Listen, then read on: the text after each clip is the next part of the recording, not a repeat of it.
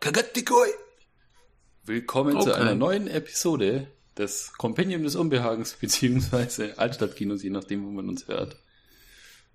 Und an meiner Seite ist ähm, wie immer zu, auf jeden Fall der Alex aller Podcaster, nämlich der Michael. Ja, hast du mich gerade Michaelson genannt? Das ist ja äh, grauselig. Das ist immer ein großer Kampf, Japanern die Aussprache meines Namens beizubringen, weil Ja. sie immer Michelle sagen. Ah, okay. Ja, das ist äh, sehr, sehr schwierig, ähm, meinen Namen auszusprechen. Deswegen bin ich äh, hin und wieder auch Michelle. Aber ja, äh, herzlich willkommen. Und äh, du bist äh, der Daniel, glaube ich. Ne? Mhm, genau. So, und wir sind hier heute zusammengekommen, um über einen Film zu reden, der diesmal nichts mit der Japan äh, mit der äh, Nippon Connection zu tun hat und auch nichts mit Satoichi. So indirekt. Wink, wink. Wink. Satoichi, wink. ähm, sondern wir reden über etwas äh, brandaktuelles. Jo. Jo. Nämlich? Äh, worüber reden wir? The Blood of Wolves 2, beziehungsweise äh, The Last of the Wolves.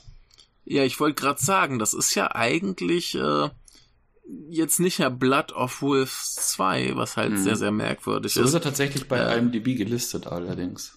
Fälschlicherweise ja, vermutlich. ähm, ist ja auch die eigentlich äh, korrektere Übersetzung des Titels, auch wenn der, der Originaltitel ist äh, Koro no Chi Level 2. Mhm. Aber ähm, Koro no Chi ist halt das Blut von Wölfen. ähm, Mhm. Genau. von verwaisten Wölfen, wenn Ja. ich das äh, richtig sehe. Aber ähm, ja, Von Regisseur So- Kazuya Shiraishi. ja, Äh, ich habe heute mit Entsetzen festgestellt, dass ich äh, knapp die Hälfte seiner Filmografie gesehen habe. Mhm. Das ist sehr, sehr erstaunlich. Ah ja, okay.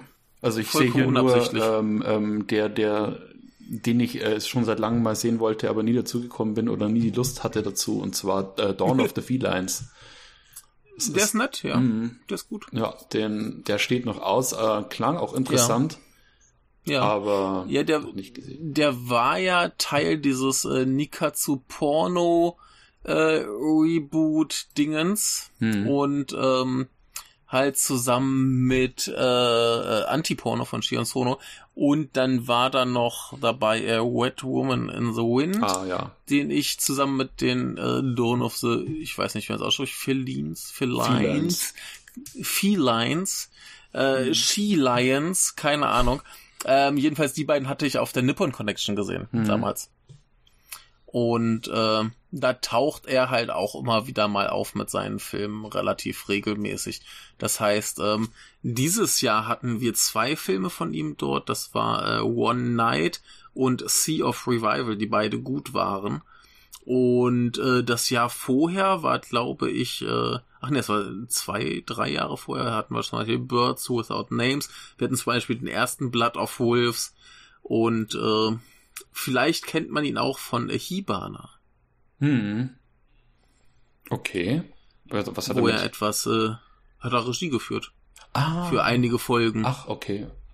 Ne, die hatten fünf Regisseure für, für Hibana und er hat da eben dann ein bisschen was gemacht. Mhm, okay. Ja. Interessant. Also äh, Wieder ein Wink äh, ein- auf Hibana, die ist eine Serie, die man sich, wenn man es noch nicht getan hat, was wahrscheinlich die meisten noch nicht getan haben, äh, die man sich Ja. anschauen sollte. Ja, und vielleicht noch äh, interessante Sache zu Herrn Shiraishi, die ich gerade eben erst entdeckt habe. Er war äh, Regieassistent von Koji Wakamatsu, Okay. was ja auch so ein äh, relativ wahnsinniger ist, den man äh, kennen dürfte, wenn man sich ein bisschen mit japanischem Kino befasst hat. Was hat er, was hat er Kennst gemacht? Aber Wakamatsu ist, ist vor allem bekannt eben für diese äh, Pink-Eger-Geschichten, das heißt so Hm, diese, hm. diese Soft-Sex-Filme, aber der hat dann da eben immer so ein recht krass politisches, avantgardistisches Ding mit reingedreht. Mhm, okay. Dafür ist er eigentlich berühmt. Und äh, ja, spannender Typ. Ich habe da auch noch nicht viel von ihm gesehen, aber äh, habe ich vor, habe ich vor. Da gibt's bestimmt irgendwann noch mal was an diesem Podcast zu hören. Hm. Aber das erklärt vielleicht ein bisschen, warum er dann auf jeden Fall bei diesem Porno-Reboot-Ding dabei war. Mhm. Ja. Ah ja. Ja, Genau. aber so, so viel zum Regisseur. Also indirekt Ähm. hat's, hat äh, The Blood of Wolves Show, also jetzt hier Last of the Wolves schon was mit der Nippon Connection zu tun, weil glaube ich der erste lief doch auf der Nippon Connection, oder? Ja, den ersten habe ich dort gesehen, Mhm. ja. Der zweite, ähm, ich mutmaße einfach, dass er auf der nächsten läuft. Mhm. Ja, ich, ich schätze Wird, mal auch. wird mich wundern, wenn nicht, denn wirkt, also die Filme von ihm zeigen sie eigentlich relativ regelmäßig. Mhm. Dieser hier, um es vorwegzunehmen, ist richtig, richtig gut. Ja, ja, ich fand ihn stellenweise Und- besser als den ersten. Ich würde auch sagen, Ja. insgesamt besser als der erste. Mhm. Ähm, aber da kommen wir später zu. Und ähm, ja, mich würde es einfach wundern. Und so ein, zwei äh, Action-Yakuza-Filme haben sie ja eigentlich immer auf der Nippon Connection. Schon allein fürs äh, für die Abwechslung. Und mich würde es wundern, wenn der nicht käme. Also, Mhm. äh, liebe Nippon Connection Menschen, ähm, zeigt den, der ist äh, gut. Ja, ja. Ja, ist so ein richtig schöner, ähm, richtig schöner äh, Battle-Style äh, Revival-Film. Ja, so wie es ähm, ist ja. der erste ja auch und sogar noch, würde ich sagen, so- also der erste vor allem sogar noch mehr, weil der hat sogar noch im Gegensatz zum zweiten jetzt hier so richtig schön diesen Retro-Look, wo alle so super orange Hauttöne haben, ähm, also so nach diesem alten Filmmaterial aussehen, so richtig schön grobkörnig. Ich weiß gar nicht, vielleicht Mhm. wurde er vielleicht sogar schon auf Film gedreht oder ist es nur der Look? Kann ich jetzt ehrlich gesagt nicht sagen, aber ähm, der sieht, finde ich, rein optisch, finde ich, sieht der erste noch mal ein Stück toller aus. Und äh, den hier, Ähm. den zweiten würde ich jetzt sagen, der war einfach äh, von der ganzen Story und von, vom emotionalen Gewicht äh, war der viel effektiver. Ähm, der zweite Genau. würde ich sagen, also der erste, der orientiert sich halt eher noch an, das, das ist, glaube ich, äh, inhaltlich verknüpft. Der erste spielt in der Showa-Zeit, das heißt Mhm. bis ungefähr, äh, ich glaube 89 war's. Ja. Ähm, dementsprechend orientiert er sich eben an diesen Film aus der Zeit, so Battles Without Honor and Humanity und so Mhm. weiter und so fort. Dieser hier spielt jetzt in ähm, äh, Heisei, muss das sein, das Ja. nächste. Zu Bubble Economy Und, ähm, 80ern, ne? Genau, genau. Anf äh, äh, Anfang 90er spielt er, glaube ich, 91. Mhm. Und ich finde diesen Look ganz krass ähnlich mit eben den ganzen äh, V-Cinema, also quasi Direct-to-Video-Filmen, die in den Mhm. 90ern kamen. Mhm, mhm. Ne, was dann, keine Ahnung, Mieke und so weiter Genau. äh, zu Von Anfang daher gemacht hat. auch wieder passend. Und, und ich habe ich hab diesen ja hier dann auch schön im Kino gesehen und du glaubst gar nicht, wie geil grisselig der ist Ach, okay. das kommt im Kino so gut. Also ich saß, glaube ich, in der fünften Reihe. Ich war vom, von diesem Bild komplett erschlagen. Der Sound war enorm laut. Und äh, dieser, dieser ganze Film, der walzt dich einfach nur platt Okay. mit der Optik und mit dem Sound. Das ist, ist, ist der Wahnsinn. Ah. Und ähm, nee, das ist ein richtig schön grisseliges Bild. Würde mich wundern, wenn's nicht auf Film gedreht ist. Äh, Wenn halt nicht, dann haben sie es gut hingekriegt. Der scheint ja auch relativ viel ähm, äh, äh, kein künstliches Licht zu benutzen. Mhm. Ja. Ne, da ist teilweise richtig schlecht beleuchtet. Das heißt, die versuchen schon so diesen, diesen Billow Direct-to-Video-Look zu inszenieren, äh, zu, zu emulieren, aber eben mit Budget und Ja, wir ja. wissen ganz genau, was wir tun. Das heißt, äh, die haben die Moneten, die haben die Skills, um das alles in halt äh, richtig hochklassiger Optik dann rüberzubringen, aber eben angelehnt an diese 90er Jahre Filme. Genau, okay. Ich denke mal, die Kopie, die wir beide jetzt gesehen haben, die äh, ist leider, die äh, hat leider nicht, ist nicht ganz so äh, qualitativ hochwertig, wie wenn man es im Kino schaut und die bietet wahrscheinlich diese Details nicht mehr. Aber ich sehe gerade die Screenshots und ja, die hat, das, das ist ein ordentliches Korn, ja, was da zu sehen ist. Ja. Ja. Also das, das war halt im Kino richtig, Ja. richtig geil. ja. Ne, also, äh, das kommt dann zu Hause auf dem Fernseher wahrscheinlich Genau. nicht mehr so geil. Ja. Und du hast halt eben auch wie, ähm, in der Battles-Filmreihe oder das, was ich davon kenne. Also ich kenne die Reihe nur äh, ausschnittweise. Ich habe mhm. sie auch hier liegen, aber noch nichts gesehen. Mhm. Und ähm, ich kenne halt diesen, ich kenne halt diesen Montage-Look, wenn du äh, in einem Voice-Over quasi eher diese ganzen mm. Gang-Zusammenhänge erklärt bekommst. Mm. Meistens von so einem, so einem richtig krummelig sprechenden Typen, der äh, dann meistens ja, immer noch ja. in dieser Häuser stimmt so ähm, erklärt, wie jetzt die ganzen äh, Gang-Machenschaften äh, zusammenhängen und so weiter. Und äh, das ist halt dann immer so richtig schön plakativ mit diesen Farbfiltern, meistens diesen äh, so Schwarz-Weiß-Screenshots, die dann, ähm, in die dann noch so schön reingezoomt wird, um irgendwelche Mafia-Bosse dann hier raus zu, äh, ähm, zu beleuchten. Und ähm, mit diesen riesigen Lettern, die dann halt immer auf diese ähm, auf irgendwelche Zeitungsausschnitte raufknallen. Mm. Und das mm. ist eben so dieser Look, der mich halt auch ganz stark an ähm, so das Posterdesign von so alten Filmen mm. halt erinnern lässt, was ja mm. was, wie man ja weiß, in Japan so ein bisschen speziell ist. Also die hatten jetzt nicht immer die schönsten Filmposter. Das sind ja meistens dann immer nur so zusammen, so das ist dieser Collagen-Look, wo dann irgendwelche Screenshots genau. ähm, zusammengefügt werden, dann steht dann einfach riesiger Schriftzug drüber und ähm, ja, das ist, es sieht halt sehr äh, ja, zusammengezimmert meistens aus. Und das mhm. haben diese, diese Rückblenden und oder diese Voice-Over-Momente haben das halt auch ganz stark jetzt in Blood of Wolves 2. Ja, ja. Das war ja so ein, so ein ähm, Fukasaku-Ding damals in den 70ern. Da war ja das Problem, der wollte ja, ähm, um quasi den Yakuza-Film ein bisschen aufzufrischen, wollte er alles dokumentarischer machen. Mhm. Ne? Und insofern, dann gab's eben viel Handkamera, viel Gewackel, du hattest diese Voice-Over-Szenen mit Fotos und Zeitungsausschnitten, um es eben authentischer zu machen. Dann ja. eben zwischendurch wie irgendwie so eine Nachrichtensendung oder so. Und das ist hier halt in Bruchstücken auch wieder mit drin. Also du hast jetzt halt nicht mehr diese Handkamera-Optik, aber eben du hast zwischendurch immer mal wieder diese Szenen, wo dann kurz der Sprecher kommt. Ist auch gar nicht mal so viel hier. Nee, es ist recht ähm, wenig. Aber es ist halt noch so mit drin, um so ein bisschen Ob Objektivität, Authentizität mit reinzubringen, was ja auch ganz angemessen ist, auch inhaltlich hier. Wir haben halt den, den obligatorischen Bandenkrieg mhm. und ähm, wir haben ja auch viel Konflikt mit den Nachrichten und also Geschichten. Und insofern finde ich das in diesem hier auch wieder ganz, ganz angemessen. Also beim ersten äh, fand ich es so, so, so rein, wie es, wie es äh, eingebaut wurde, noch ein bisschen passender. Das wirkt hier wie, ja, wir hatten das beim ersten noch, jetzt machen wir es halt wieder. Mhm. Aber es passt schon irgendwie ganz gut noch rein. Ja. Na, auch wenn es nicht mehr so, so wahnsinnig viele Szenen sind.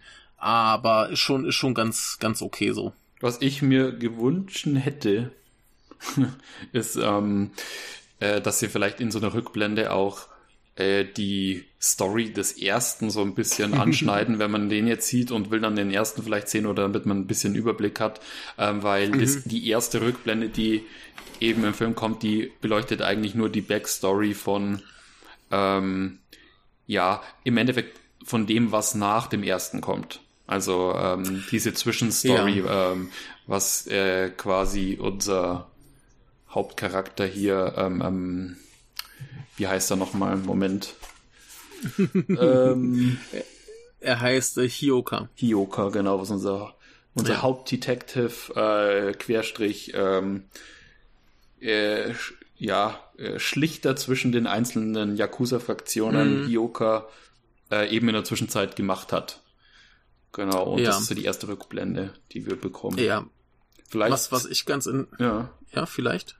Vielleicht wollen wir ja erstmal die, die Story äh, zusammenfassen oder was, äh, ja, was denn so ich, passiert. Ich wollte gerade sagen, ähm, wir, wir können ja auch ein bisschen gerade auf den ersten noch eingehen. Ich glaube, den haben wir mhm. äh, damals, als ich ihn auf der Nippon Connection sah, haben wir da bestimmt mal drüber geredet, aber das ist ja auch schon wieder ewig her. Die Leute haben es äh, vielleicht auch gar nicht gehört und ist vielleicht auch ganz interessant, ein bisschen auf den ersten einzugehen.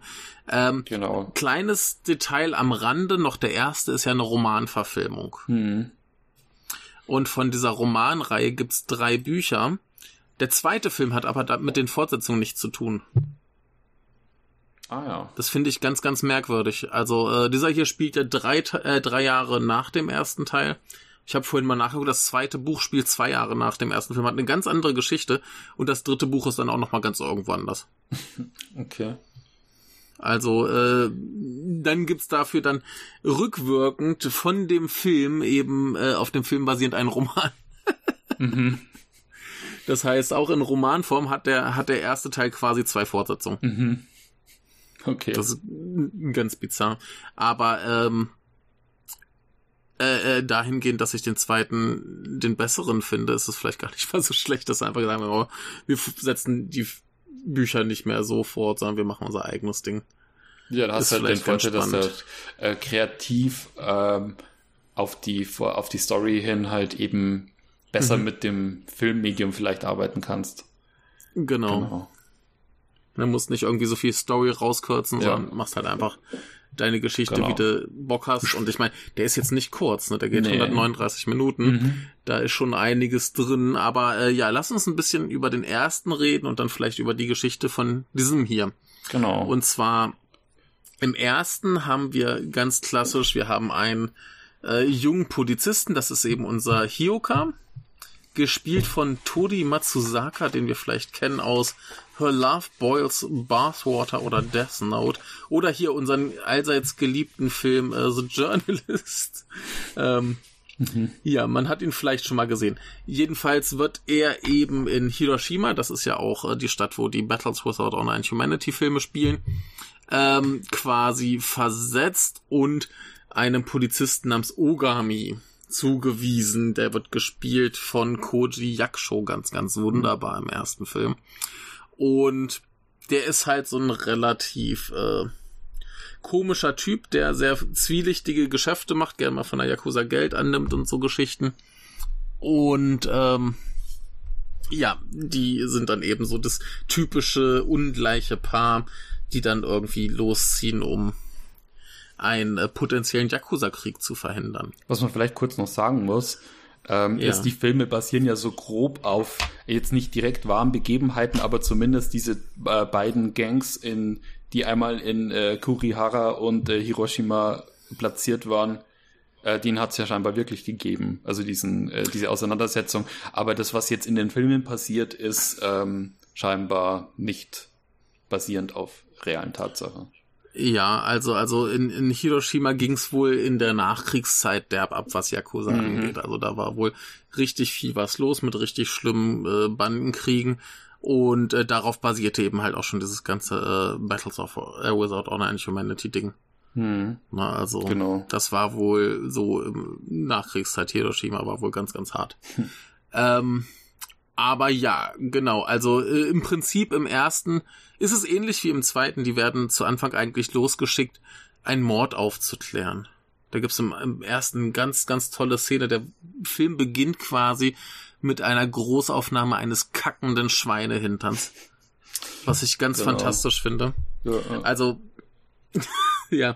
Und ähm, aus diesen Ermittlungen äh, zu diesem Mordfall ergibt sich dann eben diese ganze Geschichte um einen potenziellen äh, Gangkrieg, äh, die Frage, äh, ob die Polizei eigentlich wirklich viel besser ist als die Yakuza und ob die nicht vielleicht auch irgendwie Dreck am Stecken haben und so weiter und so fort.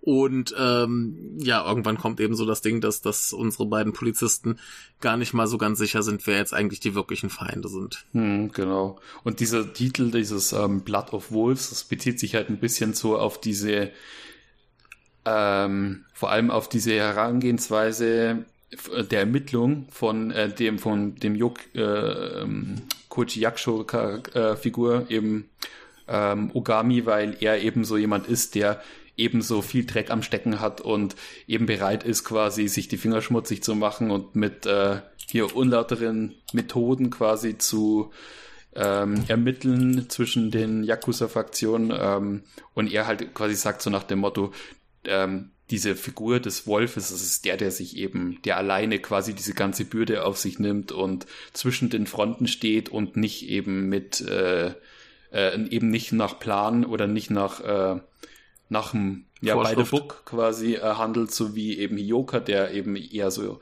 dieser Musterpolizist ist, der versucht eben alles genauso zu machen, wie es im Buch steht und sich ja nicht irgendwie ähm, schuldig machen indem man eben irgendwelche Grenzen überschreitet oder so.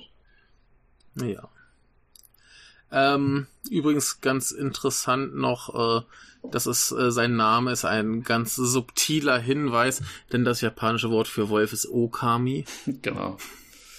Ja. Äh. Und äh, ich sehe hier gerade, wenn man das Kodo aus dem Titel mit einem anderen Kanji schreibt, dann heißt es plötzlich verschlagene Bos Bösartigkeit. Okay. Also äh, da könnte vielleicht auch was mit gemeint sein. Mhm. Na, also hier im Titel ist es eher der einsame Wolf, aber äh, ja, Genau. Ich finde ja diese könnte vielleicht ein Wortspiel sein. Kön könnte gut sein, ja. Genau. Ja, Ogami, das ist mir auch aufgefallen. Ähm, musste halt an Okami denken, an das äh, Ja, das Spiel. Ja. genau, und äh, das, das basiert ja auf dieser äh, Amaterasu-Wolfs-Figur. Oder diesem Wolfsgott. Ähm, Ja. Genau, aber äh, der erste Teil ist jedenfalls so ein relativ, ich, ich wollte gerade sagen geradlinig, aber wenn diese, diese Yakuza-Filme, beziehungsweise in diesem Fall sind es ja eher Polizeifilme mit Yakuza, aber wenn diese Filme irgendwas nicht sind, dann geradlinig, weil die, die Handlungen immer wahnsinnig kompliziert sind, Mhm. weil du mit, mit äh, Yakuza und deren Verhältnissen bombardiert wirst, die du alle, dann malst du dir besser einen Lageplan. Ja, Ähm. äh, das ist ganz lustig, weil ich kann mich erinnern an unsere Besprechung von ähm, hier äh, Tokyo Drifter. Mhm. Da hatten wir, glaube ich, ähnliche Probleme damals. Das war auch so, find- ähm, da, da ja. wusste auch kein, da war es nicht so relevant wie jetzt hier in dem zweiten Teil, da ist es schon ein bisschen relevanter, genau diese äh, Zusammenhänge zu kennen, aber da war es auch schon so, wo Ja. ähm, man immer nie genau weiß, äh, die besuchen jetzt die Gang und was wollen die da jetzt genau und äh, ist es Mhm. jetzt eine Untergruppierung von irgendeinem größeren, äh, äh, von irgendeiner größeren Gummi und ähm, wer gehört eigentlich zu wem? Und da hilft es immer natürlich auch nicht, dass äh, die meisten Yakuza eben so einen Dresscode haben, der halt ziemlich gleich ist. also so im, äh, im äh, jetzt hier im zweiten, da finde ich, da kann man es ganz gut unterscheiden, weil die äh, Members von dieser Odani-Gumi, die haben alle diese, ähm, diese super bunten Versace-Hemden an. Ja, das bringt ja die Zeit auch mit sich. genau. Ja. Ähm, ich muss mal gerade ganz kurz was nachgucken. Hm. Ich habe mir nämlich, äh, wie das äh, für japanische Filme üblich ist, gibt's ja immer diese äh, Pamphlete. Ja. Und ja, genau. Hier ist ein doppelseitiges Schaubild aller wichtigen Figuren mit Erklärung, wer wohin gehört und so weiter. Da ist natürlich von Vorteil, dass du jetzt hier in Osaka sitzt und das parat hast. Das ist natürlich super. Ja. ist äh, wunderbar. Das war auch äh, schon in der, also das hast du hier ganz oft für jeden Quatschfilm, dass du einmal die die Figurenkonstellation erklärt bekommst. Mhm. Und ähm, das war auch in dem Büchlein, was bei der Arrowbox zu Battles Without Online Humanity drin war. Mhm. Ah, ja. Da hast du auch dieses Diagramm mit Bildern, Ja. wer wohin gehört. Und ich, ich finde ja diese, diese Pamphlete sowieso immer super geil. Ne, ist ja quasi wie so ein Making-of-Buch noch mit Interviews mit den Schauspielern, den Regisseuren und so Ja, weiter. ja. Ich habe hier jetzt sogar noch Landkarten, so von Hiroshima und so weiter. Wo ist was und wo ist was passiert? Es gibt einen kompletten Abriss über die äh, Geschichte und so weiter. Es, es ist super. Mhm. Ja, wundervoll. Ja, super. Hier ist tatsächlich so, so mit, mit Tagen und Uhrzeiten aufgeschlüsselt, die ganze Zeitlinie. ja, Von ja. 1972 bis 92. Mhm. Das ist so grotesk. Ja, ja. Ja, wunderbar. Wie kann man Filme kaputt erklären? Er ist für mich aber immer ganz gut. Ich, ich kaufe die gerne, wenn ich so einen Film schaue. Und irgendwie das Gefühl, scheiße, ich habe irgendwas nicht so ganz verstanden. Ja, das ist, glaube ich, ganz gut. Wenn man es jetzt zu Hause hat, dann macht es Sinn oder ist es von Vorteil, was ich jetzt auch beim Schauen von Teil 2 jetzt äh, gemacht habe, ist, dass ich immer wieder mal pausiert habe und ähm, Notizen gemacht habe. ja, Notizen, Notizen auch, ja, aber ähm, vor allem auch mal wieder zurückgegangen bin, um zu schauen, im Moment, was wollen die da jetzt genau gerade, wo sind die Ja. jetzt hier? Weil ähm, was man zum Beispiel, ich habe das Gefühl, ich habe es immer noch nicht ganz äh, durch durchblickt, wer jetzt genau zu wem gehört, aber so wie ich das ja begriffen habe, ist es so, dass quasi diese Odani-Gang, die in Kurihara stationiert ist, ähm, Ja. dass das eine eigene Fraktion ist. Und dann gibt's noch mal die Jinsei-Kai, das ist die Hirosh Hiroshima-Fraktion. und die ist Mhm. aber noch mal untergliedert in mehrere Unter äh, äh, Ja. Gummi ähm, äh, Genau, das- Organisationen, das- das- genau. Ja, das, das, das ist ja normal bei, bei Yakuza. Du hast ja. Ja. so eine Obergruppierung und die ist dann nochmal aufgeteilt in, in kleinere. Genau. Und ähm, Aber bei da Teil hast du ja dann 2, hier. Ja, bei Teil 2, da war es ein bisschen, ähm, da war es eben ein bisschen schwierig manchmal zu sagen. Also es gibt dann so Momente, wo eben äh, äh, Figuren quasi von einer Gang zur anderen gehen und dann heißt auf einmal, oh, der Boss ist getötet worden. Und dann weißt du jetzt Moment, Ja. nicht im Moment, so, im Moment von, von welcher Organisation jetzt. ist es jetzt von der Ja. Jinsei Kai oder ist es der von der, von der, äh, ähm, ähm, wie heißt die andere nochmal? Äh, Ja. Ja, nee, von der Uebayashi Gumi nicht, die kommt ja dann später erst. Ähm, Ähm, was Ikago? Irgendwas mit I war's. Genau. Äh, muss noch mal gucken. Ähm, ja, auf jeden Fall Ja, ist Ika es relativ. Ikago muss es gewesen sein. Was meinst du? Ikago muss es gewesen sein, weil ähm, im ersten Teil äh, hat Renji Ishaba, Ishibashi Shohei Ikago gespielt und das war der Boss von unserem äh, Antagonisten im Genau, zweiten. genau. Und der ist, der ist halt im ersten getötet worden. Mhm, genau, danach ist ja die, Spoiler. die Gruppierung benannt. Ja. Genau. Ist vielleicht eine gute Überleitung, weil ähm, genau der ähm, ich weiß nicht, möchtest du noch was zum ersten sagen, weil dann können wir die Story vom zweiten. Ja, Spoiler zum ersten, Mhm. ähm, weil das ist jetzt grundlegend für das Verständnis des zweiten. Unser Protagonist, äh, der gute ähm, Hioka, hat am Ende des ersten Teils eben diese zwei Yakuza-Banden aufeinander gehetzt. Das heißt, er hat den äh, Odani hießen sie, ne? Mhm, genau. hat er quasi halt, hey, hier bei dieser Veranstaltung ist der andere Kollege mit seinen Leuten, wir gehen da jetzt zusammen rein und ihr bringt den um. Und dann beenden wir hier den Krieg. Genau. So. Und das, das ist ja jetzt das, wo der zweite einsteigt. Wir haben jetzt quasi drei Jahre lang Frieden gehabt. Und Hioka hat so ein bisschen den Posten von Koji Yakushos Figur, dem Ogami, aus dem ersten Teil übernommen, eben als der schmutzige Cop, der irgendwie Geschäfte mit den Yakuza macht, um eben den Frieden zu bewahren. Genau. Das ist ja auch die- diese ganze, dieser ganze ähm, Opferkonflikt oder diese ganze Opferrolle von äh, Koji Yakushos Figur in Teil 1, weil er ja quasi immer auch und in der Polizei so als der, der Dreckige angesehen wird, der quasi ähm, eigentlich durchgehend korrupt und böse ist, aber eigentlich durch diese Art, die er eben hat, ähm, wirklich dafür sorgt, dass eben Frieden herrscht, weil er eben äh, quasi viel mehr Informationen in den einzelnen Yakuza-Fraktionen halt äh, ergattern kann, dadurch, dass er sich in diesen Lifestyle komplett, äh, dem sich komplett hingibt und quasi eigentlich seine ganze Person dafür ja opfert.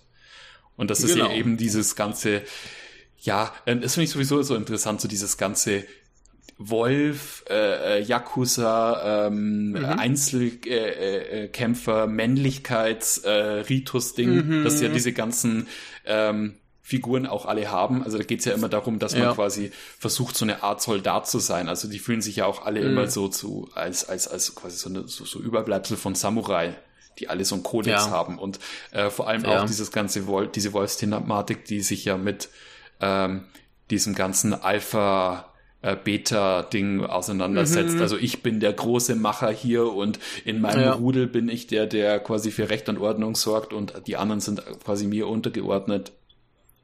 Und natürlich Ja. auch diesem ganzen äh, äh, ähm, Instinkt und Natürlichkeits äh, Gehabe, dass man quasi sich sein, seinen Emotionen hingibt und äh, ja, quasi nur dann Was halt ja wirklich eigentlich lebt. nicht sein soll. Genau. Was ja eigentlich nicht sein soll. Das ist ja immer das, der große Konflikt in Yakuza-Filmen. Ja. Dieses Gidi- und Ninjo-Ding, ne? Du hast einerseits deine Pflicht und einerseits das, was du persönlich möchtest. Und das ist ja in, in Yakuza-Filmen immer im Konflikt. Mhm. Und in diesem hier kommt jetzt nun aus dem Knast der Herr Uebayashi, der irgendwie äh, relativ lange im Knast war und deswegen verschlafen hat, dass äh, Showa vorbei ist und jetzt Heisei ist und die Yakuza keine brutalen Schläger mehr sind, sondern jetzt Geschäftsleute. Und äh, ja. er ist halt der ultimative Ultraschläger. Er ist das brutal, eins der brutalsten Stücke Scheiße, die ich in einem Yakuza-Film je gesehen mhm. habe. Also da kommt vielleicht noch der äh, Protagonist aus äh, Mikes Graveyard of Honor drüber, weil der ist noch ekliger, aber äh, hier übrigens ganz wundervoll gespielt von äh, Ryohei Suzuki, den wir unter anderem kennen als äh, äh, äh, komischen Muskelmann aus Tokyo Tribe, wo er ein ähm, Penisfetisch hatte. Dann kennen wir ihn als Hentai Kamel, wo er offensichtlich eine äh, unter einen Unterhosenfetisch hatte. Und jetzt kennen wir ihn eben als Mr. Äh, äh, Ultra-Brutalität äh, mit Auto, äh, Augenfetisch, nicht Autofetisch, Augenfetisch. Also er hat irgendwie immer die Fetische mhm. und ähm, er macht's ganz, ganz wunderbar. Und ja, der kommt jetzt aus dem Knast, stellt fest, hey, mein geliebter Boss ist tot. Ja. Ich mache jetzt alles kaputt. Genau, und ich weiß ja noch, du hattest mir, bevor ich den Film gesehen hab, noch geschrieben, irgendwie so, ähm, äh, schau dir den an, der ist ein dermaßen garstiges Biest oder irgendwie sowas. Ja. Und, ja. Äh, und ähm, der Film, der etabliert es dann auch schon ganz schön gut, indem er quasi so ein paar Minuten nachdem hier Uebayashi aus dem Gefängnis entlassen wird, mhm. ähm, klar wird, äh, auf was wir uns jetzt mit ihm die nächsten zwei Stunden einlassen können. Ja. Äh, und zwar, dass der Typ ein absolut, äh, dieses absolut sadistischste, grausamste Arschloch ist, das man sich vorstellen kann, indem er eben von ja. dem Gefängniswärter, der ihm im Ge Gefängnis immer so ein bisschen traktiert hat, ähm, gleich mal äh, die ähm, Schwester von dem aufsucht und oh, im Moment, da klingelt mein Handy. So, aus da.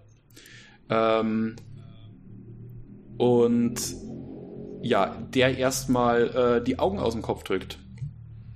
Oder ja, in den Kopf also, drückt. Äh, um, um, um, um nochmal zu verdeutlichen, wie schlimm der ist. Der ist so schlimm, der hat seine Knastzeit in Isolationshaft äh, verbracht, wo er regelmäßig verprügelt wurde. Und am Ende haben dann die ganzen Wachen doch gelogen und gesagt, dass er ein Mustergefangener äh, war, um ihn loszuwerden. Genau weil sie es nicht ertragen haben, diesen Typen im Knast zu haben, weil er so, so schrecklich ist. Und ja, dann das Erste, was er tut, ist, er, er äh, vergewaltigt eine Frau und äh, drückt ihr die Augen weg. Genau. Ja. Und das ist äh, wundervoll grafisch dargestellt. Mhm. Und das sind Sachen, die er dann locker mal noch zwei Stunden in diesem Film tun ja, wird. Ja. Und das ist äh, das, was ich an diesem Film deutlich besser finde als am ersten. Der ist dann irgendwann, es, es, es gibt eigentlich keine Szenen, die nicht irgendwie super intensiv sind, wo mhm. nicht alle irgendwie ihr inneres Alpha-Männchen rauspulen und irgendwie sich gegenseitig nur noch anschreien und Gewalt ja. und äh, äh, es gibt kaum angenehme Szenen. Es ist immer wirklich viel Druck dahinter. Ja, ja. Ne? Also selbst wenn du dann irgendwie ein bisschen was ruhigeres mal hast, dann schlägt's ganz schnell wieder über in irgendwelche anderen schlimmen Dinge. Es wird ständig geschrien und mhm. Äh, ähm, es ist, es ist konstante, konstanter Überdruck. Ich glaube, das ist auch so ein Ding, dass beim, gerade beim zweiten, weil der ja so viel brutaler ist, mm. aber wie der erste. Ich meine, der erste ist auch schon nicht ohne, aber der, der zweite ist der, schon nochmal krass, drastischer. Der erste, der hat halt seine, seine ganz krassen Spitzen. Wenn zum Beispiel dem einen Typen seine Perle aus dem Hodensack geschnitten wird, ist das schon extrem eklig. Ja. Genau. Ne? Aber äh, dieser hier ist halt konstant auf, auf, auf keine Ahnung was. Ja, ja. Ne? Also so richtig, äh, so richtig grausam. Also ja, äh, ja. Und ähm, genau, und ich glaube, dass da jetzt Menschen, die äh, nicht so, ähm, also Yakuza-Filme nicht so gewohnt sind oder dieses, diese Art von japanischem Schauspiel, wenn es eben um Yakuza-Filme geht, die das nicht mhm. so gewohnt sind, dass die da, glaube ich, schon ein Problem damit haben könnten. Also bei der Gewaltdarstellung. Ja, ähm, aber äh, dadurch, dass der Film eben durch dieses Schauspiel von den äh, Yakuza immer so was Überspitztes hat. Also es ist gleichzeitig mhm. super ernst zu nehmen und der Plot nimmt sich mhm. auch überhaupt nicht ironisch oder so.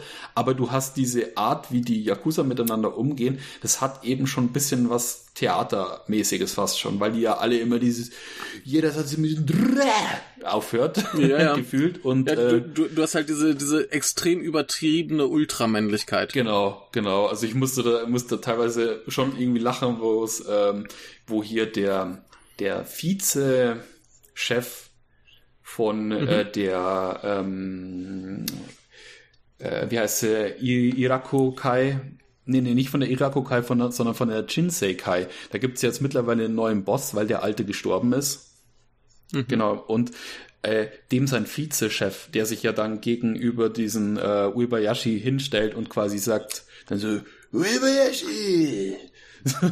und, und, und, und das war so extrem, indem er, er sagt dann einfach nur seinen Namen, ne? Also, und, Ja. äh, der, und er darauf äh, so, äh, damit reagiert, indem er ja äh, dann diese Trophäe oder was das ist, nimmt mit dieser Spitze ein und ihm Eispickel. sofort in den Kopf rammt.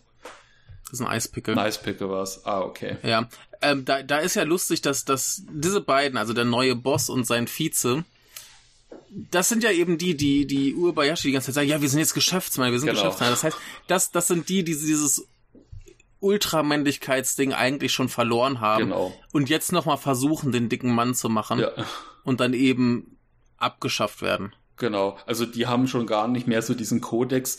Ähm, der, der hier, der ähm, Uebayashi, der aus dem Gefängnis kommt, der sagt ja dann quasi, da gibt's einen von diesen Mitarbeitern, der sagt, hier, wir machen jetzt da die, die, die Gegend platt, da kommen jetzt irgendwelche Luxus-Apartments hin, weil wir haben jetzt da das Geld. Und er sagt so, hey, Moment, wie wollt ihr die komplette äh, Heimat von unserem alten Boss hier äh, umstrukturieren und zerstören? Ja, Ja. was ist mit eurer Tradition eigentlich los?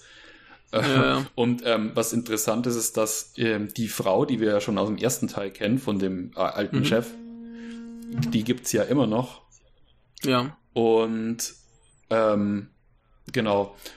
Und äh, die sagt ja dann auch zu Uebayashi, als er quasi da ist, so nach dem Motto, ja komm, das sind so lass die machen, die sind alle Weicheier geworden, weil der, Mhm, äh, sie kennt genau. halt auch noch die alte Zeit, wo es ruppiger ist, also da Ja, sie, sie sagt ja auch, ey, ich, ich habe irgendwie drei Jahre auf dich gewartet, Genau. endlich bist du da. Genau, Ja. endlich, endlich kommt mal wieder ein Mann ins Haus. So Genau, genau. Und ähm, ja, aber wie wir dann wissen, wird selbst die irgendwann ach, wird die Ja. dann auch irgendwann vernünftig, aber da ist es ja dann schon zu spät. Ne, aber, aber Uebayashi ist ja dann auch irgendwann ein Punkt, dass er auch auf, auf seine ganze Ehre und alles kackt. Hm. Dem ist ja irgendwann alles scheißegal, der will einfach nur noch, nur noch irgendwie äh, alles kaputt machen und äh, ja, Krieg. Genau, Ne? genau. Da spielt ja auch rein, dass er ein ganz harter Junkie ist. Ja, genau.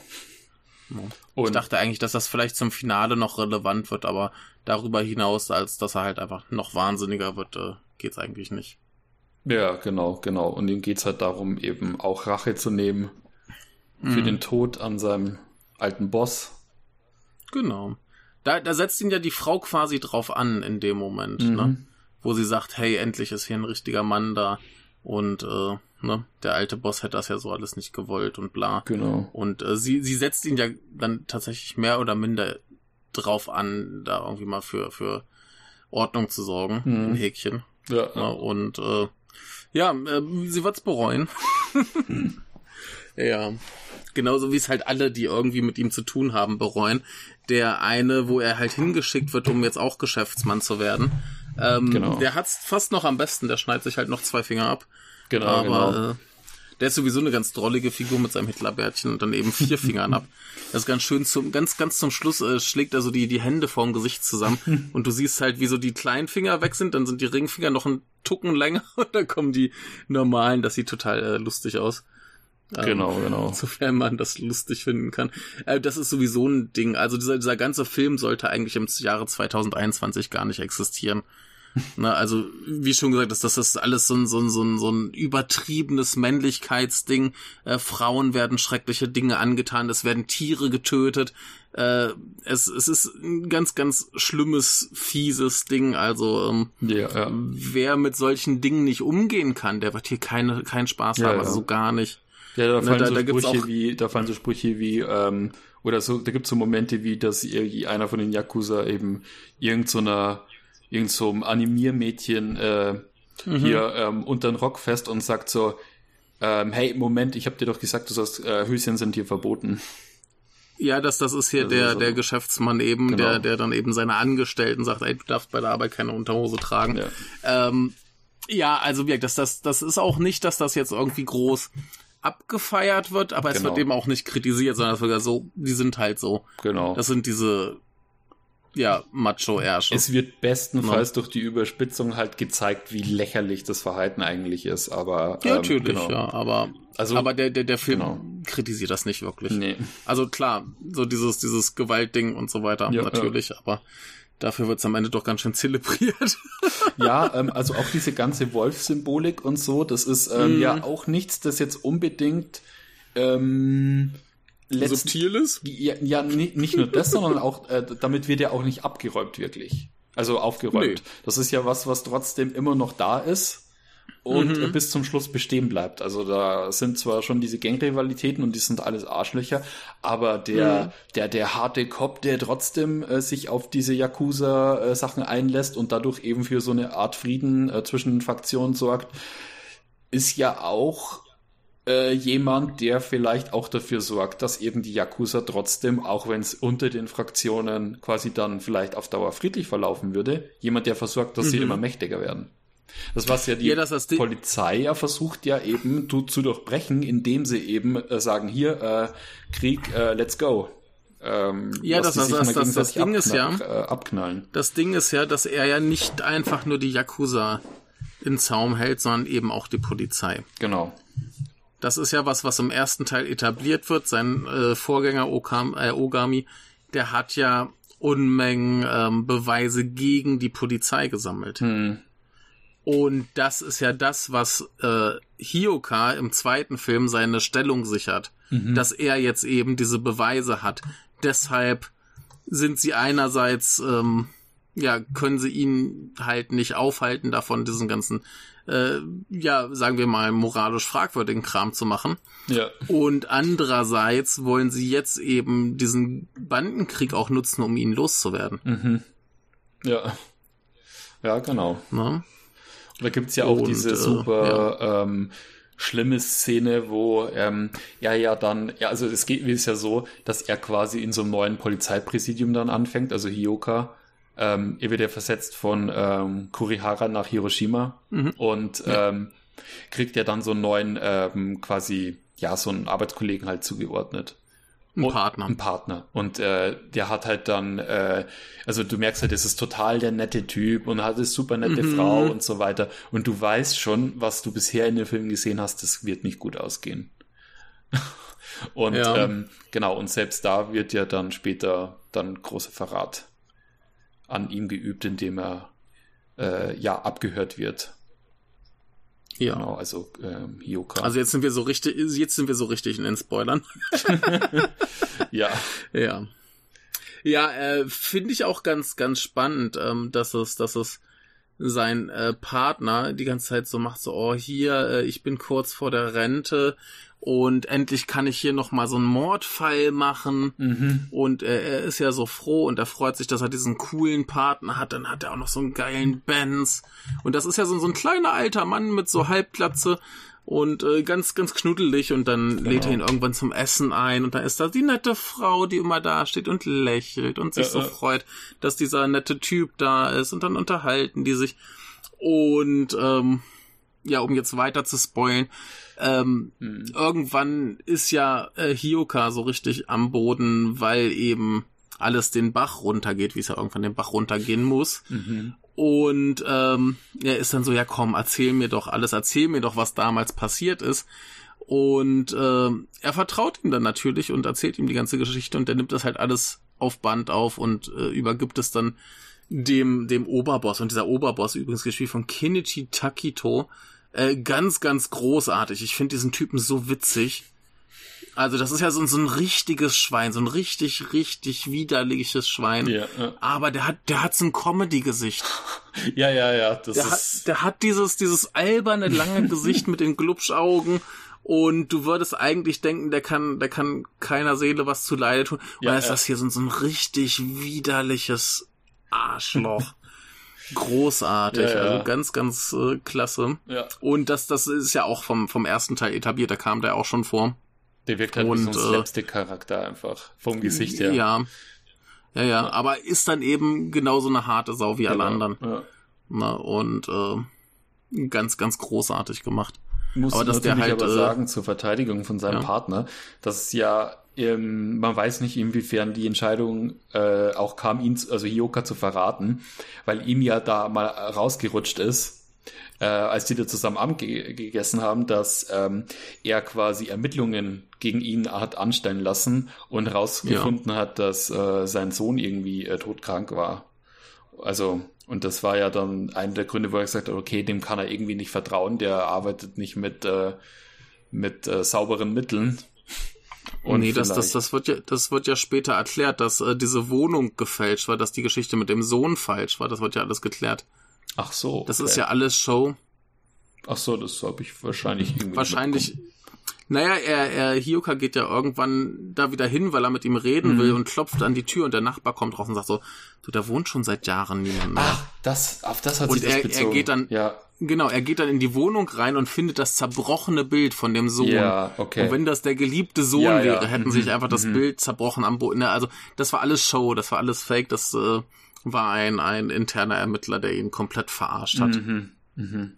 So richtig, richtig dreckig. Ja.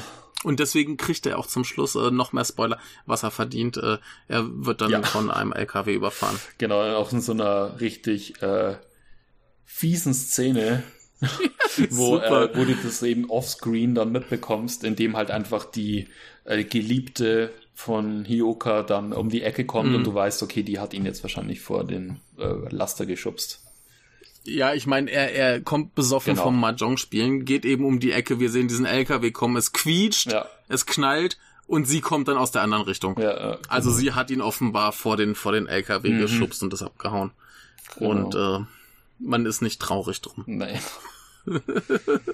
ja. Ja, aber es, dieser dieser ganze Film ist voll von schlechten Menschen. Das Schlimmste ist ja in dieser Beziehung mit dem, mit dem ähm, in Häkchen Partner, äh, wenn er das erste Mal zum Essen dahin kommt, Hm. in die Wohnung, da unterhalten sie sich ja und der Partner, ich habe seinen Namen vergessen, und der sagt ja so, Yakuza verhaften ist leicht. ja, das Die das hab ich sagen, mir dass sie böse sind. Genau. Ne? Die sagen, dass sie böse sind und machen böse Sachen. Ja. Und das ist einfach. Schwierig ist, die zu kriegen, die glauben, dass sie was Gutes tun. Genau. Und damit ist ja offensichtlich dann Hioka gemeint. Genau. Und er versucht natürlich dann auch, wie das ja eben jeder macht, der sich denkt, er ist in Wirklichkeit der Gute. Es, er versucht Mhm. halt dann auch noch im gleichen Satz, also Hioka versucht dann quasi noch so die, seine Haltung zu rechtfertigen, weil das ist ja das, was man Mhm. immer macht, wenn man denkt, oh, man ist jetzt eigentlich ähm, im Recht, aber ist sich gleichzeitig trotzdem immer so ein bisschen äh, also uneinig drüber mit sich selbst, ob man das ob jetzt wirklich das das Richtige ist, was man tut. Also er hat schon immer wieder Zweifel, ähm, äh, ob er eben wirklich, ob das in Ordnung ist, so wie er handelt. Er ist aber natürlich trotzdem weiterhin der Überzeugung. Also das ist äh, Ja, na, Hiokas große Zweifel kommen ja, ne, wir haben ja noch ähm, die Figur, äh, wie hieß er? Äh, Chika? Chikada heißt er? äh, Chinta. Chinta wird er, wird er genannt, äh, Chikada heißt er. Ach, okay. Ähm, ja, der, der heißt, äh, Mhm. wie hieß er hier? Äh, Kota Chikada. Mhm. Genau. Ähm, und der ist ja quasi der Bruder von äh, Hiokas Geliebter Genau, und er benutzt ihn halt als Spitzel. genau, genau. Ne, der ist so ein kleiner Gangster und äh, das finde ich auch ganz nett. Gleich zu Anfang wird ja etabliert, ähm, dass die eben dieses diese Beziehung haben in Häkchen, äh, dass halt äh, der äh, Chinta ihn ähm, ersticht. mhm. Gleich gleich zu Anfang, da gibt's ja diese Szene, wo wo ähm, diese diese Yakuza Gang so einen Überfall plant und von der Polizei dann aufgefangen wird. Genau. Und ähm, sie hatten abgemacht, dass er ihn eben erschießt, Ja, weil er eine genau. schusssichere Weste anhat. Und äh, er hat aber nur von seinen äh, Vorgesetzten ein Messer bekommen. Das heißt, er sticht ihn dann einfach, was dann halt nicht von der schusssicheren Weste abgefangen wurde, sondern wurde halt erstochen. Mhm, Ja, äh. Es ist sowieso schlimm, was, was, was dem Typen hier alles passiert. Er wird erstochen, erschossen, äh, nochmal aufgeschnitten und sein Bein wird aufgeschnitten. Ja, er fällt aus dem Fenster. Boah, das ist eine arme Sau. Also es könnte auch stirb langsam sein. Ja. Ähm, Was mir am Anfang nicht so ganz klar war, war, ähm, Ja. warum es notwendig war, dass er ihn quasi scheinbar attackiert. Also er hätte auch einfach festgenommen werden können. Also für mich war es irgendwie so. Äh, nee, er sollte ja gar nicht festgenommen werden. Ach so, So wie ich das verstanden hatte, war der Plan, dass er ihn äh, erschießt und abhaut. Und erschießen da dafür, um halt sein, seine Position in der, um in der Ja, Gang zu sichern, so. dass niemand mitkriegt, dass er der Spitze Genau, ist. genau. Ah ja. Ne? okay. Und dann, ja, hat er sich aber auch noch festnehmen lassen. ja, ja, Und dann hatten sie das Problem, so scheiße, wie kriegen wir dich jetzt hier wieder raus? So. ja. Ja, der. Jinta ist sowieso die ärmste Sau, die es gibt, leider. Also der, Ja. ist, der tut mir auch wirklich total leid. Und es gibt ja später Ja. äh, so eine furchtbare Szene, wo eben unser Supersadist äh, Uebayashi ähm, quasi Mhm. auch noch äh, ihn auch testen möchte, ob er denn wirklich ähm, hier Ja. ähm, zur äh, Gang wirklich gehört oder ob er eben irgendwie ein Spitzel ist, weil er bekommt ja dann mit, dass seine Schwester, also die Geliebte von Ioka, ähm, in äh, äh, Kurihara, also im Gebiet der Feinde, quasi eine Bar hat. Und äh, Chinta hat es aber gegenüber ihn verheimlicht. Und eigentlich wäre das ja ein willkommenes Fressen, weil dann könnte er ja über seine äh, Schwester hier quasi spitzeln auf bei der Gegenseite. Und ähm, sagt dann eben, ja, hier, äh, okay, dann sag mir mal, dass du hier loyal bist und ähm, schneid dir mal so ein, zwei Finger einfach ab. Genau, und er soll es ja dann präsentieren und das Schlimme daran ist, dass du an dem Gesichtsausdruck von äh, Uebayashi ganz genau sehen kannst, ähm, dass dem das jetzt völlig egal ist, ob äh, er das macht oder nicht und vor allem das Fingerabschneiden für ihn jetzt nicht wirklich ein äh, äh, quasi ein äh, Loyalitätsbeweis ist, sondern er das einfach nur aus purem Sadismus macht, weil wenn Shinta eben schlau genug wäre, was er ja dann auch macht, ist, dass er sich den Finger abschneidet und es wäre ja quasi als Spitzel der perfekte Vertrauensbeweis zu sagen, ich mache das Ja. jetzt, ähm, um zu beweisen, dass ich quasi dazugehöre. Also er, Uebayashi checkt, denke ich schon, zumindest seinem Blick nach zu urteilen, dass ähm, er sich denkt, okay, ähm, entweder er ist, äh, entweder er ist loyal, äh, er macht äh, aus Loyalität, ist in Ordnung. Und wenn aber nicht, dann äh, habe ich ihn halt einfach nur gequält. Ja, aber ich, ich glaube, er ist schon ganz zufrieden damit. Also, dass das der, so als, als Vertrauensbeweis ist ihm das, glaube ich, schon recht. Was ich noch, noch viel, viel perverser fand, war die Szene, wenn, ähm, Ue, Ue, Ue, Ue, Ue, Uebayashi irgendwann anfängt, sein, ähm, einen seiner Bosse umzubringen, der gespielt wird von äh, Susudi, äh, Susumu Terajima, äh, den wir auch alle kennen aus ganz, ganz vielen Yakuza-Filmen, weil er in jedem mitspielt. ganz Okay. toller Typ. Und äh, die gehen irgendwann zu ihm nach Hause und er ist halt mit seiner Frau und den Hunden. Und die Hunde kriegen, glaube ich, gerade ganz feines Krokodilfleisch Ach, aus Manila. Und ähm, dann werden halt erst die Hunde umgebracht und dann wird er mit seiner Frau eben in diesen Hundekäfig äh, gesperrt äh, und an die Decke gehängt äh, und mehr oder minder erdrosselt. Ja, das ist auch super. Und ähm, irgendwann, irgendwann werden die halt in so ein Loch geschmissen, halt so mehr oder minder tot, aber sie zuckt halt noch, sie bewegt sich noch an. Stehen sie und sagen, oh, guck mal, wie äh, ist doch so beeindruckend, wie, wie schwer das ist, so einen Menschen umzubringen und wie widerstandsfähig so ein Körper ist. Und dann geben sie halt Chinta so eine Zeitung und sagen, hier verbrennen die. ja. Und er, er wird quasi genötigt, diese noch lebende Frau halt zu verbrennen. Ja, ja, Ne, das, das war so Genau. der Höhepunkt an, an perfider Qual, das, was er da mit ihm treibt. ja, äh, Also das war ganz, ganz eklig. Genau. Das war jetzt eben auch Ja. die erste Szene, da wo es bei mir dann schon langsam angefangen hat, wo ich ein bisschen schon verwirrt war, ähm, wie, was für, was es jetzt genau für eine Unterfraktion ist, weil ja eben dann der, später davon die Rede war, ja, der Boss wurde getötet, also der Boss und seine Frau wurde getötet und ähm, Ja. dann, äh, aber ein paar Szenen davor gab es ja diese Szene, wo eben dieser, äh, dieser Partner oder dieser Vizechef von den, oder der, der Second in Command, sage ich jetzt mal, von, äh, von der ähm, Jinsei Kai, äh, quasi dann von ihm ja mit diesem Eispickel erstochen wird. Und dann siehst du ja, dass der Boss Ja. von der Jinsei Kai da quasi noch so, also alle hocken ja super ängstlich da und äh, wissen sich überhaupt nicht gegen diesen einzelnen Typen zu verteidigen, obwohl er eigentlich nur alleine ist, weil die halt Ja. mittlerweile komplett gewaltfrei alle sind. Und äh, Also, da hat es für ähm, mich dann eben angefangen, ein bisschen verwirrend zu werden. Ist dann später schon klar geworden, oder wenn man dann auch mal, äh, wenn man ja dann nochmal zurückschaut und äh, okay, mhm, ja, die gehören dazu, die, das ist irgendwie eine Untergruppierung, äh, irgendwie Tochterfraktion oder so.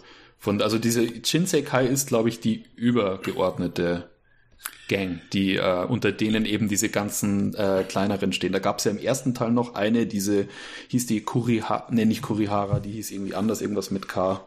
Da gab es noch so eine dritte Fraktion. Ähm, Habe ich jetzt auch nicht mehr auf dem Schirm. Aber genau, da wird's dann, da, da kann es dann schon mal ein bisschen verwirrend werden, aber man kommt dann, man findet sich dann schon ein bisschen zurecht.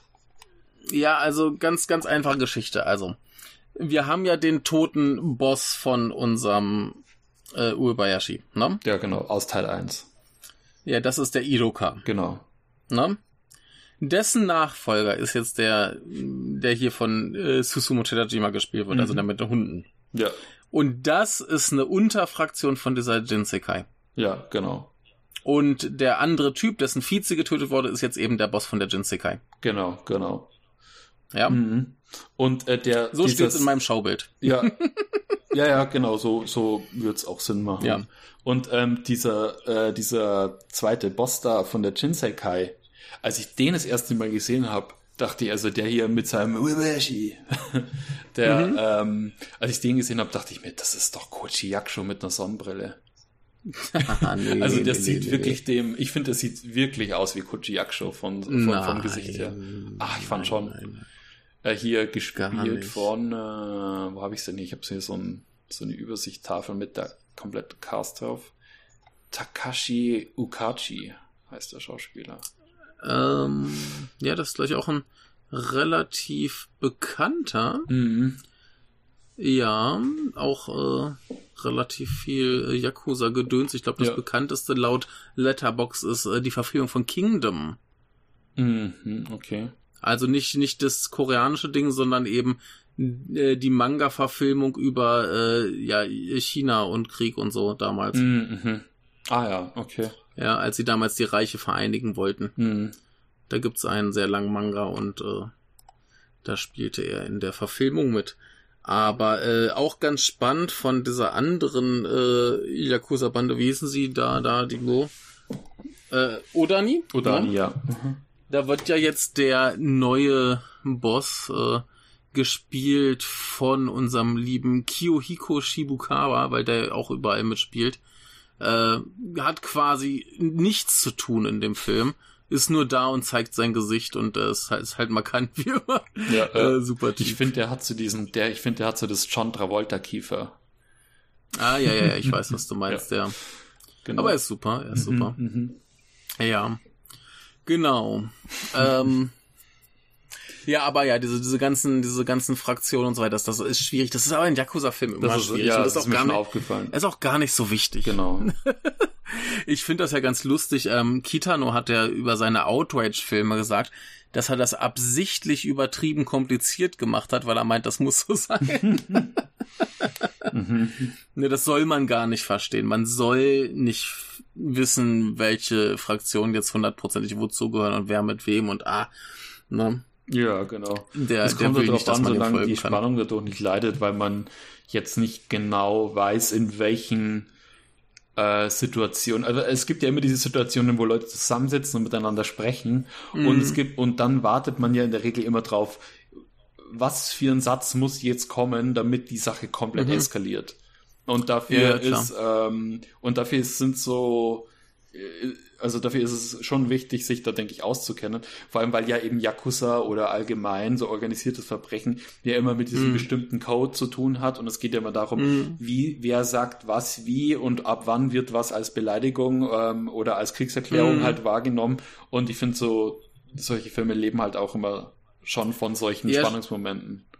Wirklich schwierig wird's dann halt, wenn du zum Beispiel hast hier, dass äh, die Leute von der einen Gang eben in diese Bar gehen, Ja. die eigentlich zu der anderen Gang gehören. Und das Mhm. sind halt alles nur so, so diese, diese unteren Ränge. Mhm. Ne? Da sind jetzt nicht die Bosse dabei, da sind nicht die wichtigen Figuren dabei, sondern das sind die unteren Ränge. Und dann da klar zu kriegen, wer, wie, wo, was, wer ist denn jetzt welcher, ne? Und ähm, das ist ja dann hier auch kurz vor der Eskalation in dieser Bar, ne? Die einen sitzen da, machen Krawall und dann kommen irgendwann die anderen, um den Krawall zu beenden, Ja, ja. äh, was dann später auch zu so einem Drive-by-Shooting führt und all so Kram. Ne? Und äh, da kann es dann schon mal schwierig werden. Mhm. Ja, ja, Ne? das stimmt schon. So, so, solange du halt mit den wichtigen Top-Leuten zu tun hast, kannst du auch ganz gut zuordnen, okay, das sind die einen, das sind die anderen. Aber äh, Ja. da wird's dann echt knifflig. Ja, wie gesagt, die Odani-Gang, die kann man noch ganz gut unterscheiden, weil die eben Mhm. überwiegend diese bunten äh, Hemden unter den Sakkos tragen. Ja. Die sind halt schon ein bisschen Ja. schrill. Die haben ja auch, glaube Die ich, sind ein bisschen äh, modischer, ja. genau, die sind ein bisschen mehr äh, Oshare hier. Und äh, Mhm. die haben ja auch, glaube ich, die, die, denen gehört ja auch, glaube ich, hauptsächlich so dieses ganze Vergnügungsviertelzeug oder so. Mhm. Und ähm, das passt natürlich auch gut. Ich habe übrigens mal nachgeschaut, weil mich das irgendwie gewundert hat. Ich dachte mir immer so, was ist eigentlich das mit Mafia oder Yakuza und diesen Mhm. Hemden, ne, die ähm, immer diese bestimmten äh, Muster haben. Und was halt äh, Ja. die auch alle haben, das sind diese Hemden, wo diese, Ke- wo so, so Kettenglieder drauf sind. So dieses ganz Verspielte. Und das ist so ein Ding, das ich, ähm, also Franzi und ich schauen gerade auch wieder ähm, Sopranos, jetzt das zweite Mhm. Mal nach, nach ein paar Jahren. Und das ist auch so, da haben auch immer ganz viele, vor allem so Frauen, äh, diese, also von den italienischen Mafia-Bossen, die haben alle immer diese Hemden mit diesen Mhm. Kettengliedermustern drauf, die alle so ineinander verschlungen sind und so ornament, es ist alles so ornamental halt. Und ich dachte mir, ist es irgendeine, Richt irgendeine modische Stilrichtung, die einen bestimmten Namen hat? Kann man das irgendwie beim Namen nennen? Und ich habe jetzt mal nachgeschaut. Ähm, ich, und ich bin ehrlich gesagt nicht fündig geworden, aber ich glaube, das ist einfach nur dieser Signature-Look von Versace. Also das ist einfach, Ah. Versace hat diese, die- diese, diese ganzen Ja. Muster und es ist natürlich, ne, Versace, teure Klamotten, italienisch, Ja. Mafia und das passt halt alles in dieses äh, Ding rein, in dieses äh, Ja. Milieu rein, Ja. was schon lustig ist. Es Ja. sieht halt super schrill aus. Ja, ich, ich finde auch diesen Typen, der dann bei dem äh, Drive-by-Shooting angeschossen wird, ich finde den einen der, der coolsten, so rein vom Outfit her. Der hat auch diese, diese geilen Hemden, da hat er noch so eine, so eine krasse Frisur. Und ähm, der hat die, die super geilen Tattoos auf der Brust. Ja, ja, genau. Hat ja auch unser, unser Bösewicht, der hat auch, also wenn, wenn der eingeführt wird, sehen wir ihn ja in seiner Zelle stehen. So im Licht gleißend mit seinem nackten Oberkörper Mhm. und dann siehst du einmal die ganzen geilen Tattoos, das ist schon krass. Und äh, der hat ja dann fürs Finale auch so ein richtig schniekes rotes Hemd. Mhm, ja, ja, genau. Und dann so, so einen weißen Anzug da drüber. Ja, Ja, Also äh, die, die, die Mode ist auf jeden Fall sehr cool. Ich finde auch, auch krass, wie sich ähm, der Hioka vom ersten Film zum zweiten geändert hat. ja, ja, ich, war- ich habe Im ersten ist das ja so ein richtiges Milchbubi. Mhm, genau. So ein totales Milchgesicht, so ein bisschen längere Haare. Und hier ist das plötzlich eine coole, harte Sau, sehr stylisch, eben mit Bands und allem Schnickschnack. Äh, hat ja am Ende vom ersten Teil angefangen zu rauchen. Ich finde, er hat ja, ja, überhaupt, also überhaupt, ich glaube, im zweiten Teil besonders, im ersten noch nicht mal so, aber ich glaube, hier über die äh, zwei Stunden, 20 Minuten äh, des Films wird sich, glaube ich, irgendwie 500 Mal eine Zigarette angezündet. ja. Ja, Ja. im, im ersten raucht er noch nicht, er fängt ja erst ganz zum Schluss an. Ja. Er hat ja mal von, von Ogami dieses äh, Feuerzeug mit dem Wolf Was drauf. total geil ist. Und ähm, zum Schluss eben äh, hat er noch so die Packung Zigaretten von ihm und zündet sich eine an und dann kommt auch die Frau, oh, hast du angefangen zu rauchen? so wie ich Japan kenne, würde es Ja. mich nicht wundern, wenn die das, äh, dieses Zippo irgendwo vertreiben. Ganz kurze Anmerkung. Es ist ganz gro großartig im Kino. Ich habe es mir nicht geholt, es war mir zu peinlich. Im Kino haben sie Wolfscola und Wolfshotdogs. Das war mir dann doch zu erbärmlich, das zu kaufen, aber wo ich schon Bock war auf eine Wolfscola hatte. Ich habe keine Ahnung, coolerer Becher oder so. Hm, Kein blassen Schimmer, aber ich fand's Te- herrlich. Testosteron-Shot. Ja, auch, auch dieses, dieses Pamphlet, das ist ein, ein äh, Designmonster, das ist schon angemessen für diesen Film. Okay, okay. Also es ist, es ist großartig. Ähm, nee, das, das ist eine, also der, der erste war noch so ein richtig schwitziger, ranziger Film. Ja. Und hier ist alles stylisch und edel und geil. Selbst die Gewalt. Ja, ja. Es, ist, es ist schlimm. Es ist richtig schlimm. Mhm. Ähm, ja, und was, was mich halt, was ich ganz einfach schon sagte, so richtig weggehauen hat, war unter anderem eben auch der Sound. ja, ja. Ne? Also der, der Soundtrack ist super, der ist auch teilweise sehr, sehr subtil, macht dann irgendwie so, Ja. so ein Dröhnen da rein, äh, sehr unangenehm teilweise. Der, der haut dich so richtig weg im Kino. Ich finde auch dieses Theme, das äh, ganz kurz immer mal wieder kommt, Mhm. äh, dieses Ja. Titelding, das die haben, das klingt halt auch schon so richtig eiskalt und garstig. Also Mhm, da hast du teilweise total die dramatischen äh, ähm, Situationen, wo irgendwas passiert und im nächsten Moment kommt halt dann wieder so, so eine Montage, wo du dann das Voice-Over hörst und wir sind dann wieder bei den knallharten Fakten und äh, Mhm. Ja. Leute, die äh, machen irgendwelche perfiden Machenschaften im Hintergrund führen und das ist sowas, Mhm. was du eben auch so vom Soundtrack erinnert mich das eben so ein bisschen auch an so Polit-Thriller die immer so, Mhm, ähm, wo, wo du halt wirklich so durch den Soundtrack schon diese Kälte einfach ähm, richtig Ja. mitkriegst. Ja, und, ja, äh, ja auch nur eben gefallen, ja. voller Gewalt. Ja. Nee, und das, das ist, glaube ich, das, was diesen Film auch wirklich dann in Häkchen so geil oder für manche Leute vielleicht so schrecklich macht, Mhm.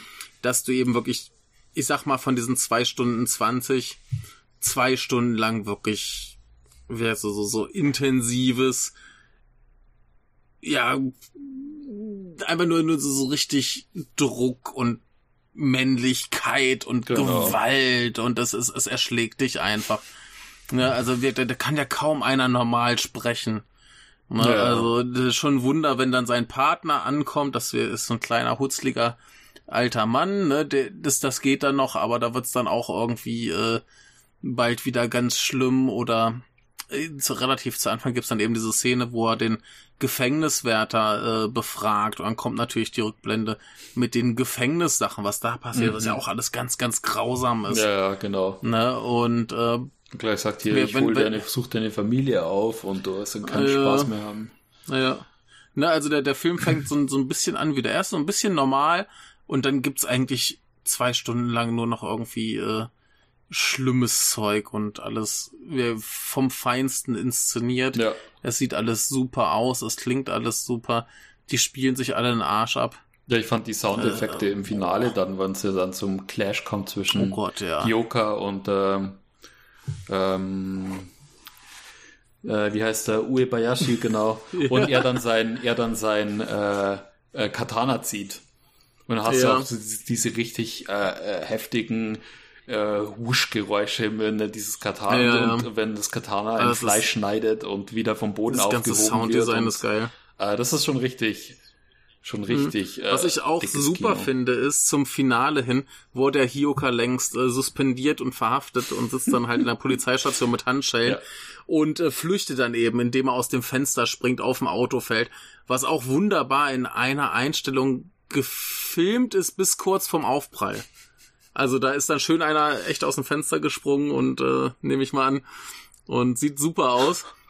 Ja. Und ähm, äh, äh, geht's, fährt, fährt er eben mit diesem Auto, wo er drauf gelandet ist, fährt er dahin, wo, wo jetzt Uebayashi mit seiner Gang äh, eben die Odani-Gang überfallen will oder das auch gerade tut. Genau. Ja. Und er holt dann eben Uebayashi da quasi so ein bisschen raus. Ne? Er fährt mit dem Auto vor, guckt mal kurz, sagt, ey, komm, lass uns mal quasi duellieren.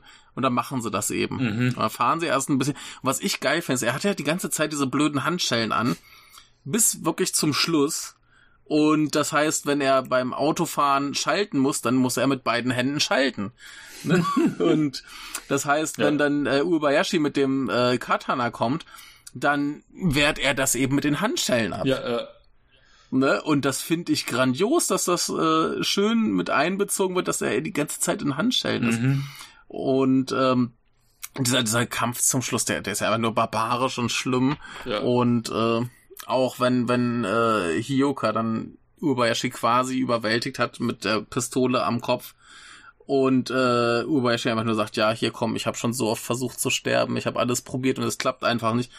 mach doch einfach und er lässt da auch die Hände los und er drückt ab, natürlich Magazin leer. Ja, ja, genau, Und dann genau, kämpfen genau. sie weiter und irgendwie reißt es ihm ja noch einen Daumen ab und er wickelt sich mit einem Stück von seinem Hemd äh, dieses, dieses Stück vom Katana an die Hand, um dann einfach weiter zu schlachten. Da kommt dann Es- auch wieder es dieses ganze Boah. Yakuza äh, äh, äh, Bushido äh, äh, Thema durch Mhm. mit äh, hier ich bin äh, ich, ich sterbe hier für mein für für mein Land für mein für meine äh, ja für meine Gang quasi für mein Rudel für mein Wolfsrudel und ähm, wo er dann ja schon wo ja das Hioka dann Spieß ja dann umdrehen kann im wahrsten Sinne und ihn dann reinrammt, in dem Moment, wo er schon weiß, okay, das ist jetzt sein Ende, da weißt du dann nicht mehr, ob das Hioka ist, der jetzt quasi drückt, oder ob das äh, Uebayashi ist, der quasi Ja. äh, Seppuku begeht, äh, weil Ja, er es- sich ja dann es ist ja Katana quasi, dass dann so rüberzieht. Genau, im Bauch. Genau. Das Katana im Bauch und das ist dann quasi der Seppuku, vielleicht mit ein bisschen äh, Assistenz dabei. Genau. Ähm, auch ganz, ganz großartig. Äh, wir wissen ja, dass äh, Hioka schon bis zum Hals in der Scheiße steckt. Dann kommt eben sein asozialer äh, Vorgesetzter an und er nimmt dessen Pistole und schießt halt o äh, Uebayashi ins Gesicht und schießt ihm noch ein Auge raus. Ist ja ganz wichtig, dass da noch ein Auge Genau, rauskommt. ja. Ähm, und ich finde das einfach super, wie er dann plötzlich einfach seinen Chef in die Scheiße reitet und dadurch klar ist Ja. so, okay, sie können ihn jetzt auch wieder nicht irgendwie ans Leder. Mhm. Und ähm, das, das Ende vom Lied ist ja, dass er irgendwo in den Norden von Hiroshima versetzt wird und degradiert wird und jetzt quasi Fahrradpolizist irgendwo auf dem Dorf ist. Mhm. Aber äh, er ist halt nochmal davon gekommen. Ich finde ja, ich finde ja allgemein den Charakterwandel von äh, Hioka so heftig. Also ich habe ja, Ja. Das, also das Poster, das ich äh, das erste Mal gesehen habe von dem Film oder da, ich wurde da, wo ich Ja. überhaupt das erfahren habe, dass ein zweiter äh, draußen ist. Ja. Und auch noch nicht mal wusste, dass es Blood of Wolves 2 ist, weil er da eben in dem Poster auch als Last of the Wolves äh, betitelt worden ist. Mhm. Da hatte ich ja Hioka überhaupt nicht erkannt. Da siehst du ihn so mit dieser Brille auf, da hat er diesen Ja. Kurzhaarschnitt und so, Ja, so Zigarette seitlich, genau so, so, so seitlich aus dem Bild kippend. Und ähm, ja, ja, das ist das äh, normale Poster, ja. genau, und ähm, ich finde, ich finde, da hat er fast schon ein bisschen so einen Bruce Lee-Look. So mit den, mit den, Ja, ja, der auf jeden Fall. Und, Und das, das, das, das, das Ding ist ja, dass er aussieht wie ein Gangster. Genau, genau. Er sieht halt eins zu eins aus wie ein Gangster. Und ähm, ich habe dann nochmal geschaut in ähm, eben in äh, Blood of Wolves 1, äh, wie er da aussah, um mich zurückzuerinnern. Ich so, Hm. Ja, Moment, ja. soll er Ja, das sein, bitteschön? Und äh, Ja, du merkst halt schon, der Charakterwandel ist halt schon wirklich heftig. Ja, auf jeden Fall. genau. Äh, ja, Ja. Wir, es, es wird am Ende vom ersten so ein bisschen einge, eingeführt, dass jetzt was mit ihm passiert ist. Ne? Und äh, hier, wir, ich, ich hätte den auch nicht erkannt auf dem Poster. Ja. Ich hätte jetzt auch nicht gewusst, dass das derselbe Schauspieler ist. Ja, ja, ich habe immer aufs Na, aber Muttermal ich- geguckt, dass er an der Seite da hat, auf an der Backe so, Moment, Ja. das ist er doch. Ist er das? Ja. Ja, aber ich meine, wenn du dir mal anguckst, wie der normal aussieht, das ist ja so ein ganz netter Junge. Mhm, mhm, genau. Ne? Also, äh, das, das geht sowieso allen Schauspielern in diesem Film so. Ich habe mal hier so auf Letterbox ein bisschen rumgeklickt und die sehen ja alle total anders aus. Ja. Keiner von denen sieht so hart aus wie da auf, äh, im Film. Mhm. Na, auch ganz super hier, der, der äh, Uebayashi spielt. Äh, das ist so ein ganz netter Junge, den du deinen Schwiegereltern, Schwiegereltern vorstellen würdest. ne? Ja, ja. ja. Ja, stimmt schon. Also äh, ganz absurd, aber ähm, was was ich auch äh, von wegen äh, Persönlichkeitswechsel super finde, wenn Hioka in diesem Film mit Leuten redet, wo einer von beiden oder möglicherweise auch beide ganz genau vom anderen wissen, das ist die Schweinebacke. Mhm. Ne? Ja. Zum Beispiel, wenn er das erste Mal, äh, er geht ja in dieses Haus, wo Uebayashi ist, mit seinen äh, Kumpanen, die offensichtlich Drogenhandel treiben. Mhm. Und er latscht da halt einfach rein mit seinem Partner im Schlepptau. Und die sagen so, ja, hast du einen Durchsuchungsbefehl? Und er sagt, guck mal, hier sind Drogen, ich brauche keinen Durchsuchungsbefehl.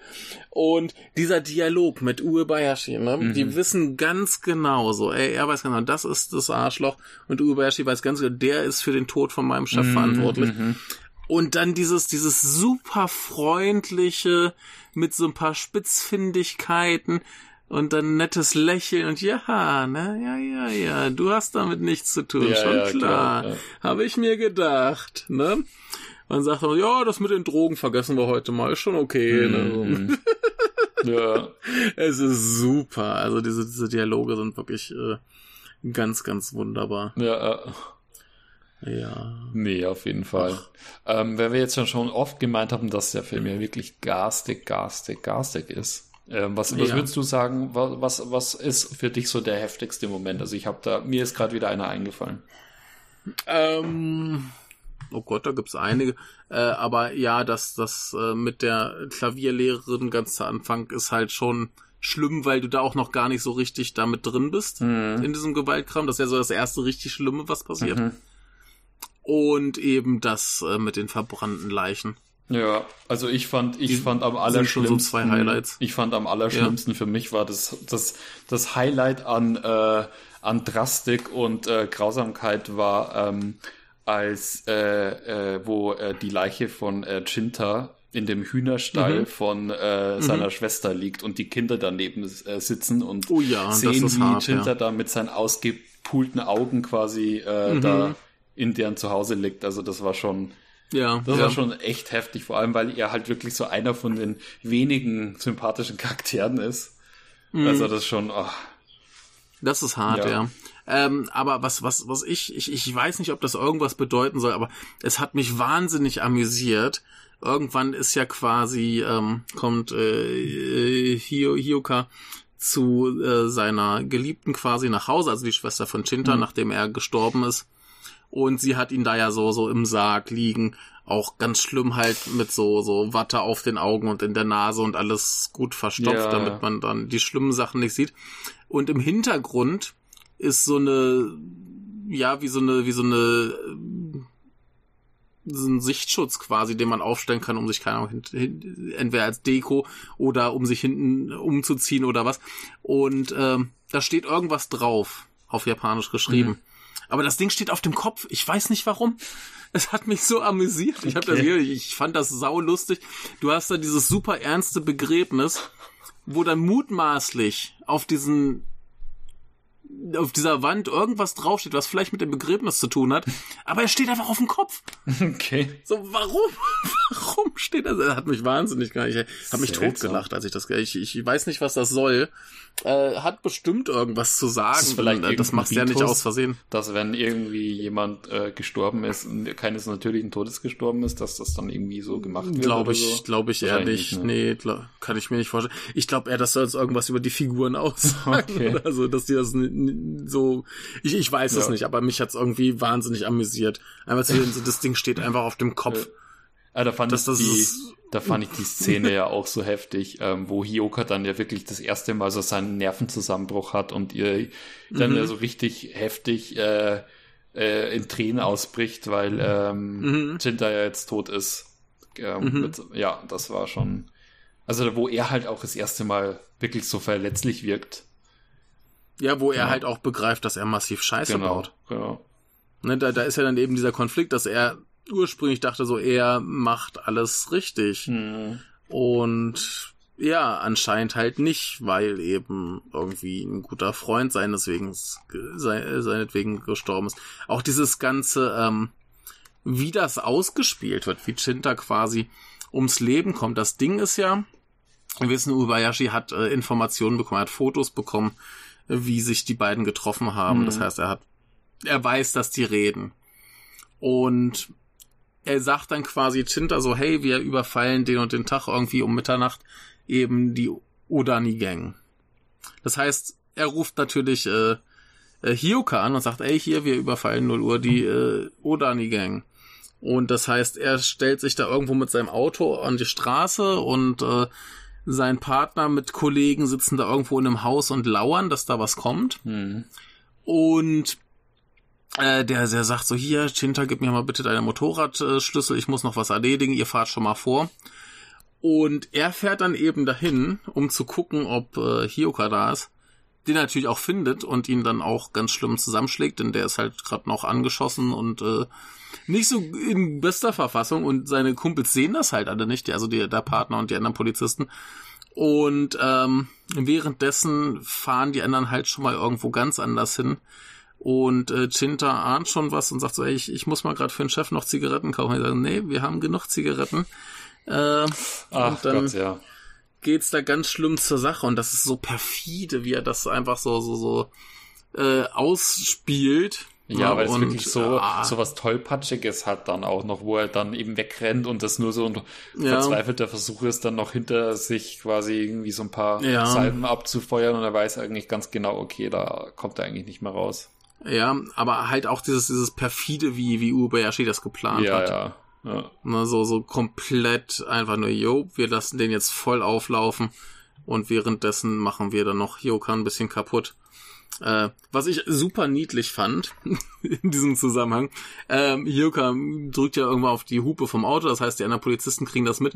Man sieht ja seinen Partner, diesen kleinen, hutzligen alten Mann in seiner Uniform mit dem Mützchen auf Ja, ja. und noch ein, und die rennen dann da die Straße lang wie die Meinzelmännchen. Das ist total niedlich. Ja, ja. ja. Ja, ja, das stimmt schon. Ach, das ist alles. Alles schon ein geiles Ding. Hast du noch irgendwelche Punkte, die dich erfreut haben? Oder hast du irgendwas, was dir nicht gefallen hat an diesem Film? Nee, kann ich eigentlich nichts sagen. Also das ist, äh, ich fand, ich finde, das ist einer wirklich, ähm, ich, ich schaue jetzt nicht viele Jak Yakuza-Filme oder so, aber der ist wirklich, äh, ähm, also ich denke mal, auch wenn man jetzt mit dem Genre an sich oder Mhm. ich da jetzt nicht so anfangen kann, ich finde, ähm, also der ist, äh, der geht runter wie Butter. Da sind die, Ja. die zwei Stunden, 20 Minuten, was er dauert, die vergehen wie nichts. Also Ja, Ja. finde ich nämlich auch. Ich, kann an dem richtig auf der Film nichts aussetzen. ne. Ja, also wir, also gerade gerade im Kino, du wirst halt komplett breitgeschlagen von dem Teil. Der, der, ne? Ja. Der dröhnt da vor sich hin, äh, das Blut spritzt, die Eingeweide, ne, Eingeweide haben wir jetzt nicht, aber äh, Körperteile fliegen, Augen quetschen und äh, ja, die, die Männlichkeit trieft aus den Poren jedes Einzelne. Es ist, es ist der Wahnsinn. Mhm. Also ich, ich finde ihn eindeutig besser als den ersten. Ja, ja. Nee, würde ich auch sagen. Ne, de- der, der, der erste, der ist halt so ein Polizeifilm und der hat so seine, seine Spitzen, wo er halt äh, ein bisschen aus dem Ruder läuft, wo er ein bisschen exzessiv gewalttätig ist, wo er, wo er auch mal äh, zwischendurch besser ist als sonst, aber der ist halt ansonsten sehr gut. Mhm. Ja. Aber dieser hier, ich, ich, ich kann, ich kann da nichts Schlechtes dran finden. Nee, nee. Na, also, ja. Deswegen sage ich auch, ist vielleicht gut, dass sie, dass sie gesagt haben, ey, pfeifen wir auf die Bücher. Wir machen unser eigenes Ding, denn ich weiß nicht, wie das in einem Buch wirken würde. Also es gibt ja ein Buch, man könnte es nachlesen, aber äh, ich glaube, das wirkt nicht so gut. Ja, nee, kann ich mir, das glaube ich Ne? auch, ja. Weil der, der, der lebt halt sehr von seiner Inszenierung und dem Exzess und äh, ja, dem Schauspiel, dem übertriebenen ja. Und, das Und, hat er äh, zur Genüge. Ja, und das ist halt das Einzige, wo ich sagen würde, das äh, könnte einen abhalten, wenn man eben mit diesem Männlichkeitsding nichts anfangen kann, wenn man nicht sehen kann, wie Frauen brutal ermordet werden, wenn man nicht sehen kann, wie Hunde erschossen werden, Ah. was man halt auch nicht direkt sieht, aber es geschieht halt. Ja, Ähm, aber wenn, wenn man da halt nichts mit anfangen kann, also wenn einem das wirklich den Film versaut, dann kann man den Film halt nicht ertragen. Dann dann ist das zwei Stunden, Ja. 19 Minuten unerträgliche Grütze. Ja. Aber äh, wenn man damit irgendwie entfernt was anfangen kann, wenn man so Gangster- und Polizeifilm mag, wenn man Action mag, dann ist das, glaube ich, ein richtig geiles Ding. Ja. Ja, das ist, glaube ich, da, da, da, da wird es, glaube ich, einigen schwerfallen, weil ähm, die eine Fraktion wird wahrscheinlich sagen, äh, dieses übertriebene Schauspiel von den Yakuza hilft dafür, Mhm. dass das Ganze alles so ein bisschen überspitzt und lächerlich wirkt. Und die andere Hälfte Ja. wird wahrscheinlich sagen, ähm, nee, also wenn ich schon so, so, so eine drastische Gewaltdarstellung habe, dann will ich bitte, dass das auch angemessen ähm, ernsthaft präsentiert wird und ähm, äh, quasi dramatisch. Und da finde ich diese überspitzte Yakuza, äh, dieses, dieses Scha- Schauspiel der Yakuza finde ich da fehl am Platz, weil das eben alles so ähm, verharmlosend wirkt in dem Fall.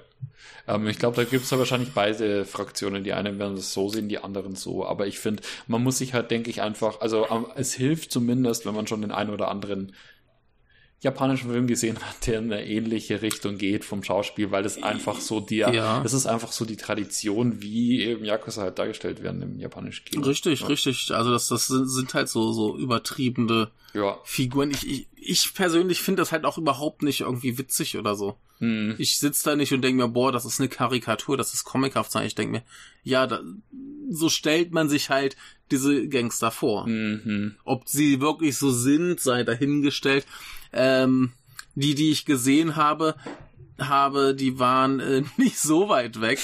ähm, Aha. die fanden sich schon extrem geil. Also die haben jetzt nicht die ganze Zeit rumgeschrien, aber das waren halt schon so pöbelnde Alpha-Männchen. Es gibt so einen riesigen Artikel, ich, ich muss mal schauen, ob ich den wieder finde.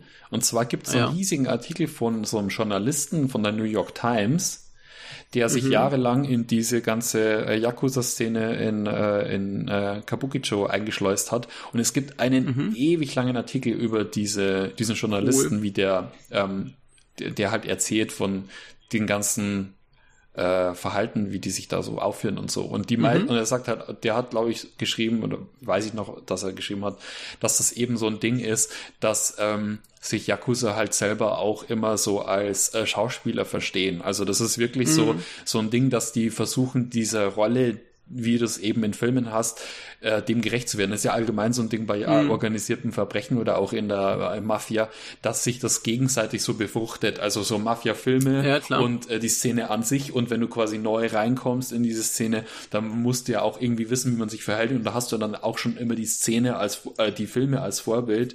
Ähm, Mhm. Und sich das dann gegenseitig so hochschaukelt. Ja, Genau. der Witz ist ja, dass ja anscheinend auch diese Tattoos Ja. von den Filmen kommen. Ah ja, okay. Ne, das heißt, ursprünglich wurden halt äh, Gefängnisinsassen tätowiert Ja. als Erkennungsmerkmal. Aber das war halt nichts Schönes. mhm. Ne? Und das wurde dann irgendwann eben wohl in die Filme übertragen. Als, hey, wir geben denen jetzt krass geile Tattoos, weil es halt geil aussieht. ja. Und das hat sich dann wieder auf die Realität übertragen, dass die dann halt. Also es, es scheint da zumindest so, so mit reinzuspielen, habe ich äh, vernommen irgendwo mal. Ich weiß nicht mehr, wo ich kann mich jetzt halt auch irren. Mhm. Aber äh, ein Großteil dessen, dass halt Yakuza tätowiert sind, scheint aus den Yakuza-Filmen zu kommen. Mhm. Ja, gut, das kann ich mir schon, das kann ich mir gut vorstellen, ja. Ne? Also auch irgendwie ganz witzig. Und ähm, ja, da gab's ja auch immer große, große Probleme mit äh, Darstellung von Yakuza. Äh, wie entlarvend ist es? Da hat ja äh, ein gewisser, gewisser Regisseur sehr schlechte Erfahrungen gemacht. Ähm, du weißt, wen ich meine. Nee. Äh, der Herr Itami, Ach. dieser Juso? Juzo, Juso? ja, ja. Juzo Itami. Ja.